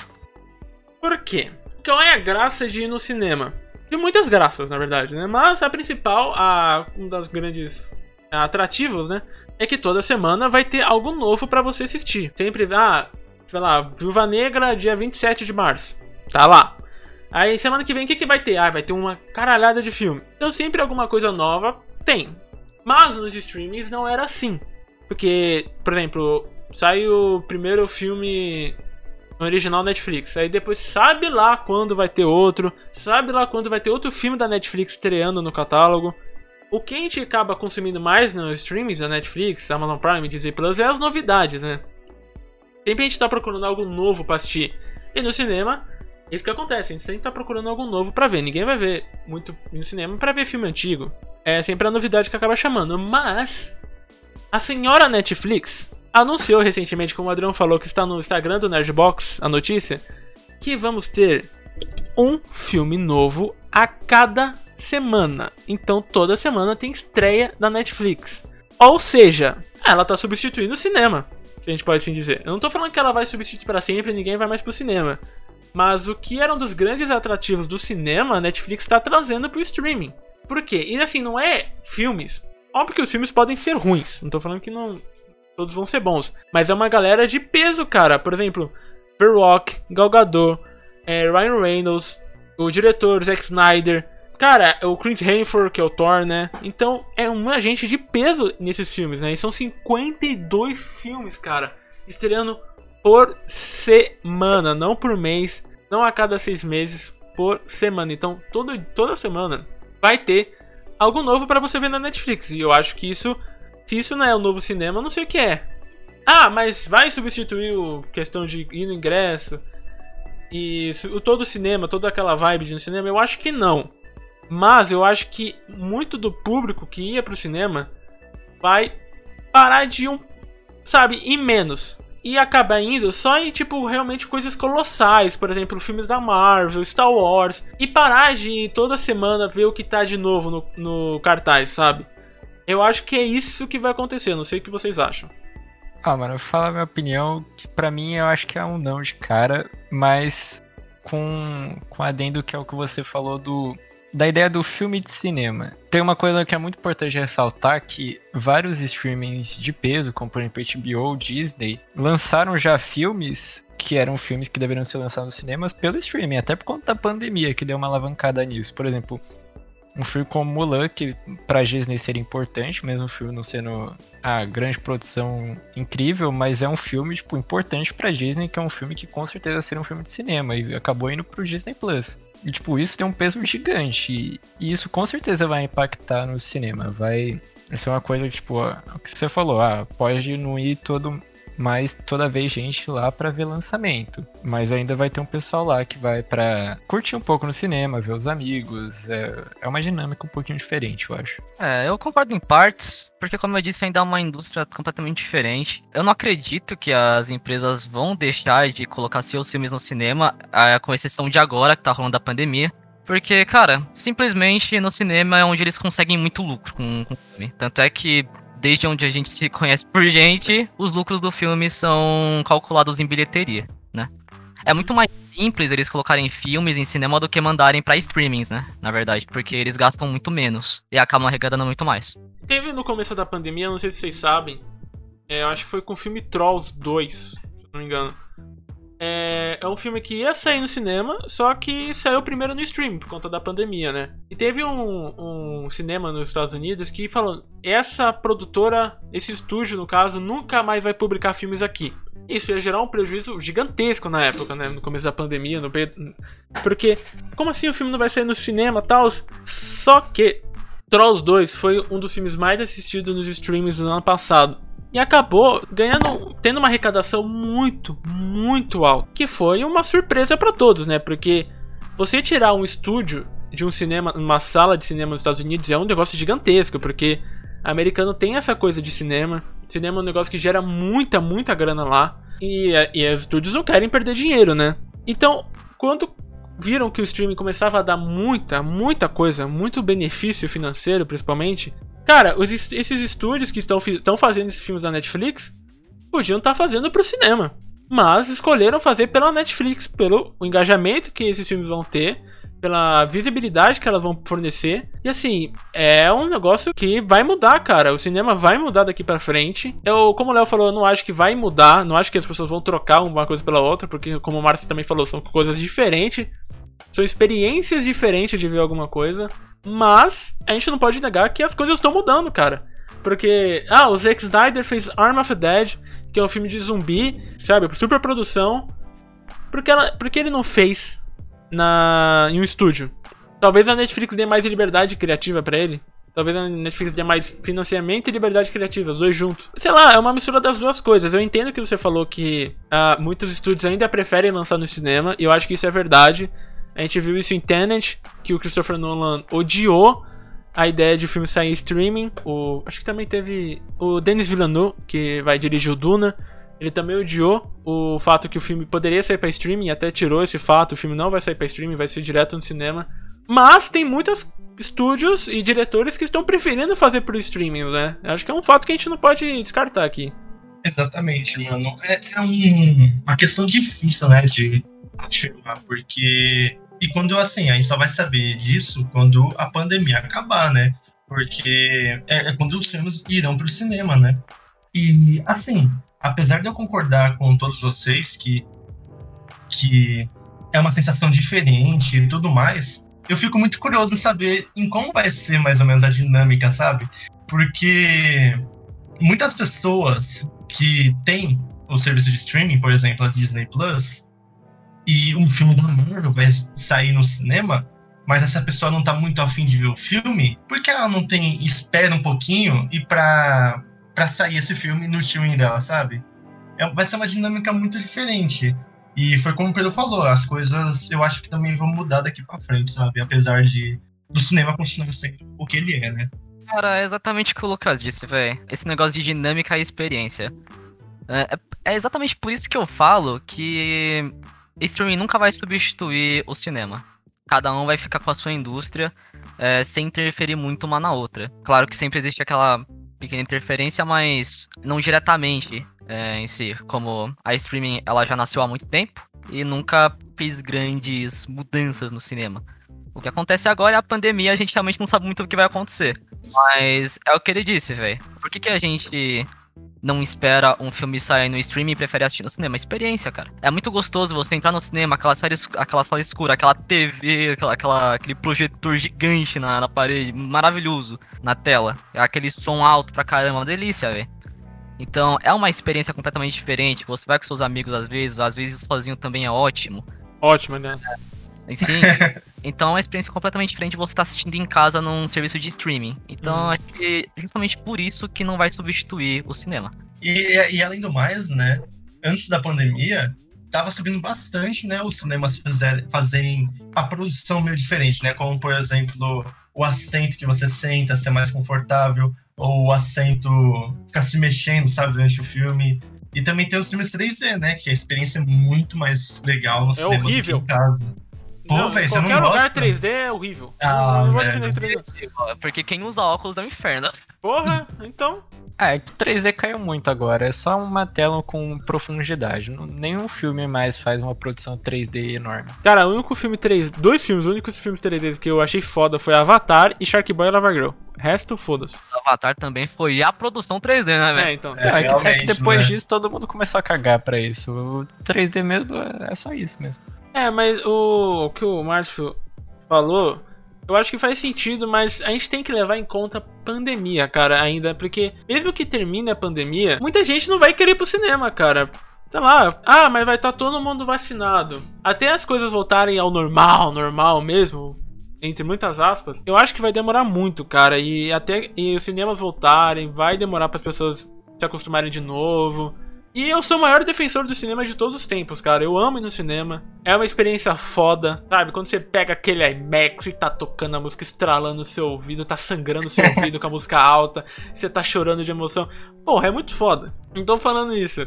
E ah, eu prefiro streaming ou não. Eu prefiro cinema. Ainda prefiro muito. Só que as coisas não vão ser tanto assim como a gente tá debatendo aqui. Ah, muitos vão, muitos não vão. Eu acho que vai haver uma divisão foda das pessoas que vão querer voltar pro cinema das pessoas que. Que o Adrão falou. Ah, já que eu tô com o streaming da HBO e a HBO tem parceria com a Warner. Por que eu não espero esse filme da DC sair primeiro no cinema? Mas, é, se, pra ser primeiro cinema, sair primeiro no, sair no streaming, né? E, mas também a gente tem um contraponto que o streaming tá trazendo, que no caso eu acho que vai ser é, Raya, é, Raya, é, Raya, Raya e o Último Dragão, que vai sair no streaming da Disney Plus, mas você vai ter que pagar pra ver o filme. Aí não é benéfico, sabe? É dois pontos, é muita coisa pra medir, mas eu acho que tudo que a gente falou aqui faz sentido, que são experiências muito diferentes, são jeitos de ver completamente diferentes. Quando você tá em casa tem muito mais distração. Cinema não, as duas horas que você passa lá parece que passou 30 minutos. Mas a gente não pode descartar, cara, que muita gente vai deixar de ir no cinema, pelo que o Adrião falou. pelo que eu falei aqui também, da dinâmica, a comodidade, sabe? Você vai sentar na sua casa, vai comer o que quiser, é, vai deitar no seu sofá, na sua cama. E muita gente começou a gostar mais disso do que no próprio cinema, sabe? Onde você vai ter que comprar, pegar a cadeira é, marcada, a pessoa vai sentar na sua cadeira, você vai falar que não, esse é meu assento, vai- os dois idiotas vai ficar mostrando ingresso. tá? Eu tô falando que essas coisas acontecem, enfim, as pessoas podem não querer acontecer isso de novo e ficar na, pró- na sua casa mesmo, relaxando, pausar o filme quando quiser e etc, sabe? Exatamente, mano. Eu concordo com você também.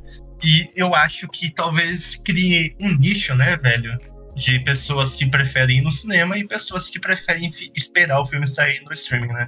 Mas é aquilo que eu continuo batendo a tecla, né? A gente tem que esperar a pandemia acabar pra ver como que a dinâmica vai funcionar, né? Concordo. Esse eu acho que é o principal fator. Eu acho que quando a pandemia, sabe, acabar, entre muitas aspas, né, que ainda vai demorar para as coisas voltarem a engrenar, mas quando ela acabar e o cinema abrir de novo, aí realmente a gente vai ver o que vai acontecer, sabe? Porque não é só de as salas de cinema estarem vazias. Não tem filme pra lançar, sabe? Quando o cinema abrir de novo, o que, que vai lançar no cinema?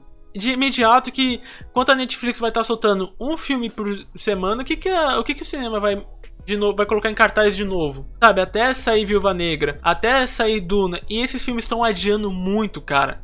Se tudo voltar ao normal esse ano, o que, que o cinema vai apresentar de novo que, que o streaming não tá apresentando, sabe? Entenderam que eu- o raciocínio que eu tô falando? Sim, sim. Totalmente, mano. Faz todo sentido. Esse ano pro cinema vai ser um ano meio fantasma, mesmo que tudo volte ao normal amanhã. É como, como o Léo falou, vai ser um ano fantasma, sabe? Não vai ter o que lançar. Por exemplo, o filme de Uncharted já foi adiado. V Batman já foi adiado de novo. É, Homem-Aranha vai ser final do ano. A gente não sabe se vai lançar mesmo no cinema. Duna, Viúva Negra, que era pra lançar em maio do ano passado, cara. Sabe? Agora vai ter que. Não sabe quando vai lançar de novo, se adiar de novo. Então, esses adiamentos por conta da pandemia vai, é um contraponto com o cinema, sabe? Até as coisas, até ter um ano estável de lançamento pro cinema, que eu acho que só vai ser em 2022, o streaming vai dominar esse ano de novo, mano. Ah, velho, sem dúvida, mano. Durante a pandemia não tem muito o que fazer mesmo, cara. Durante a pandemia é streaming e só streaming mesmo. Tanto é que quando iniciou a pandemia aumentou muito, né? O número de assinaturas em streaming, se eu não estou enganado. Eu não, lembro. aumentou muito. Então. É muito mais seguro, é muito, muito melhor ficar em casa, né? É, em tempos de pandemia. É. É, o cinema acredito que vai demorar um pouquinho pra normalizar ainda, velho. Porque por mais que o pessoal se vacine, vai ter aquele um pouco de medo ainda, né? Vai querer se manter um pouco mais afastado. Mas acho que uh, com o tempo volta a normalizar as coisas. Mas aí a pergunta, até normalizar as coisas, as plataformas de streaming são o novo cinema? Ah, eu diria acho que é- não. Porque acho que é insubstituível a experiência do cinema pra mim.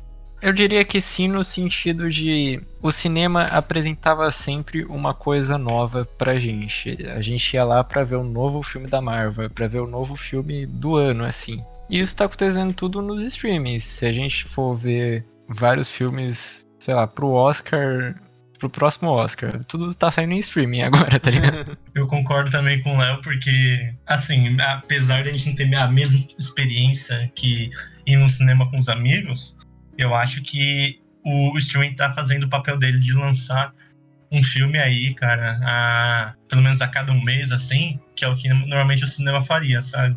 E eu acho que às vezes eles estão fazendo sim muito bem feito, sabe?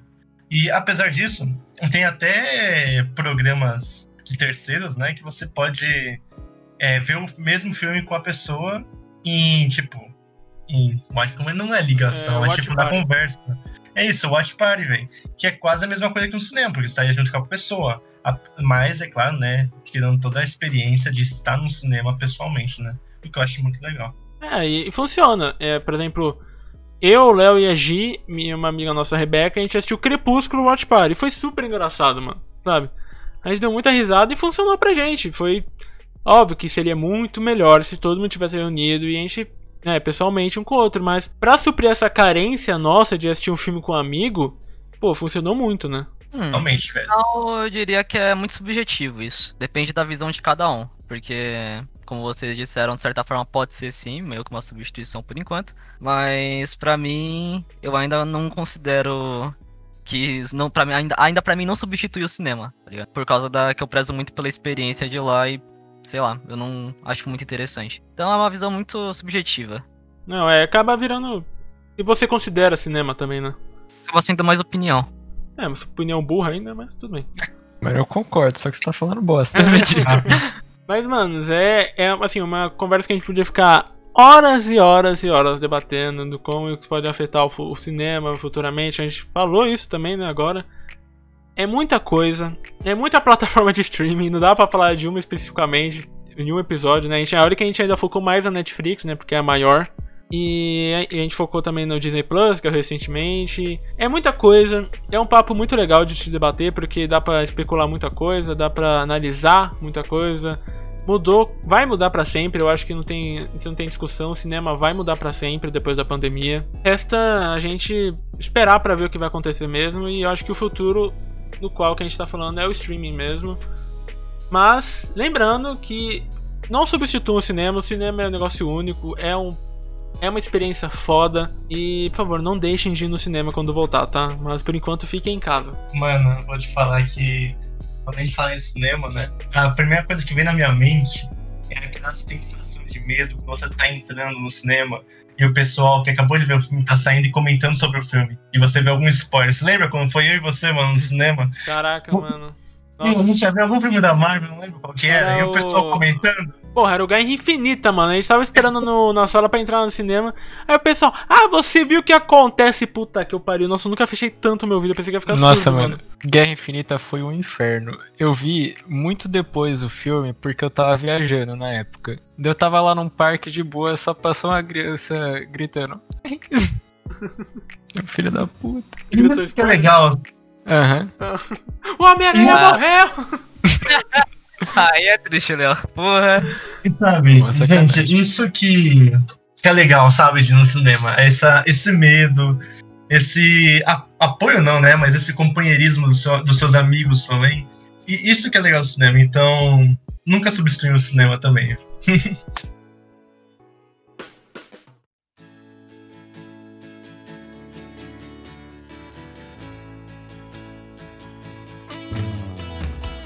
é isso, nerds. Foi um papo muita. A gente falou muita coisa mesmo, porque agora eu tô parando pra analisar. A gente falou muita, muita coisa. A gente trouxe dados aqui, baseado no que vocês fizeram, do que vocês falaram pra gente, que vocês gostam. Muito obrigado, aliás, novamente, por terem participado. A gente vai continuar com essa dinâmica de. A gente vai trazer um papo, sei lá, sobre filmes dos anos 80. A gente vai deixar uma caixinha lá, que filme vocês gostam? Você gosta de filme de comédia dos anos 80, de ação, etc. Esse tipo de interação a gente gosta muito e aproxima vocês do episódio, né? Espero que vocês tenham gostado também.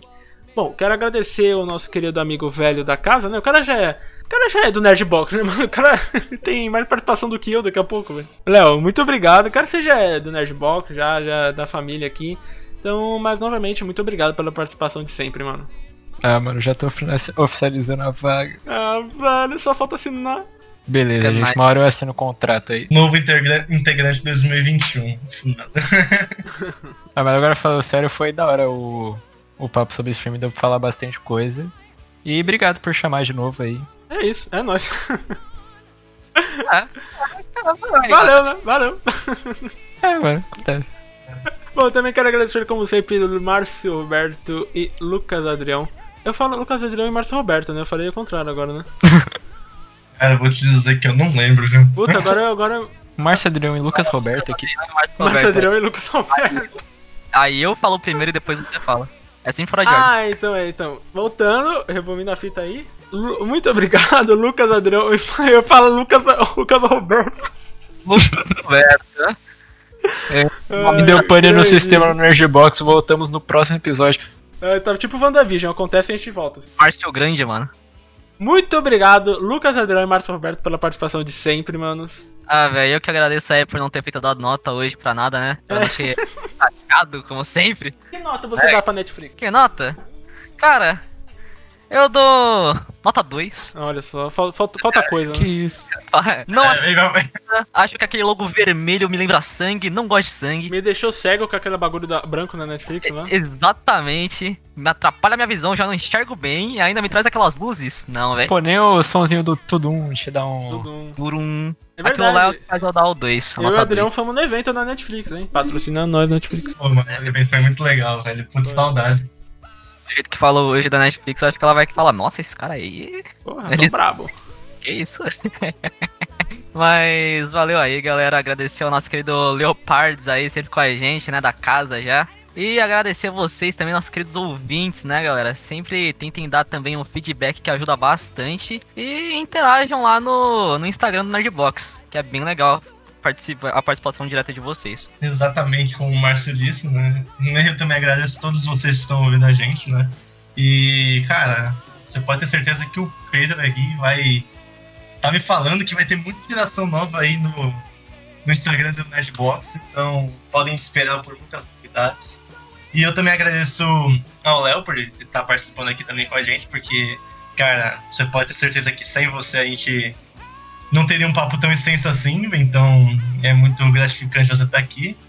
E bom, né, gente? Não se esqueçam de visualizar os episódios anteriores e para que vocês nunca fiquem perdidos na saga, da grande saga, né? Do Nerdbox. Ou o Adrião elogiou muito o Leonardo, o Leonardo é fantástico, ou ele acabou de chamar eu e o Márcio de limitado, né? Agora eu fiquei meio preocupado com isso então também. eu fiquei um pouquinho preocupado. Ah, mano, eu só tava en- enaltecendo o convidado aqui. Ah, tá verdade. tem, que, tem que enaltecer, porque senão É, não mas- aparece de novo, né, velho? É, Sabe como é? O Nerdbox já não, não era o mesmo. Agora tá voltando. Saudades do Nerdbox. Saudade de aparecer naquele podcast que eu gosto. Saudades que o podcast era bom. É, é. Já foi melhor frequentado. Aí, velho. tem amigo seu aí que frequentou recentemente, hein? Tava falando mal deles, hein? Ah, velho. Bom, é isso, nerds. Quero agradecer novamente ao Leonardo. Muito obrigado pela participação, mano. E é isso, gente. A gente se vê semana que vem. Muito obrigado por escutar a gente sempre, sempre semanalmente. Sempre, sempre está bom nessa companhia, mesmo que seja virtualmente. Lembrando, as redes sociais do Nerdbox são Nerdbox underline underline no Instagram, também no Twitter Nerdbox underline underline e Facebook Nerdbox 123, beleza? Então é isso, galera. Muito obrigado pela companhia de sempre, beleza? Valeu, falou e tchau!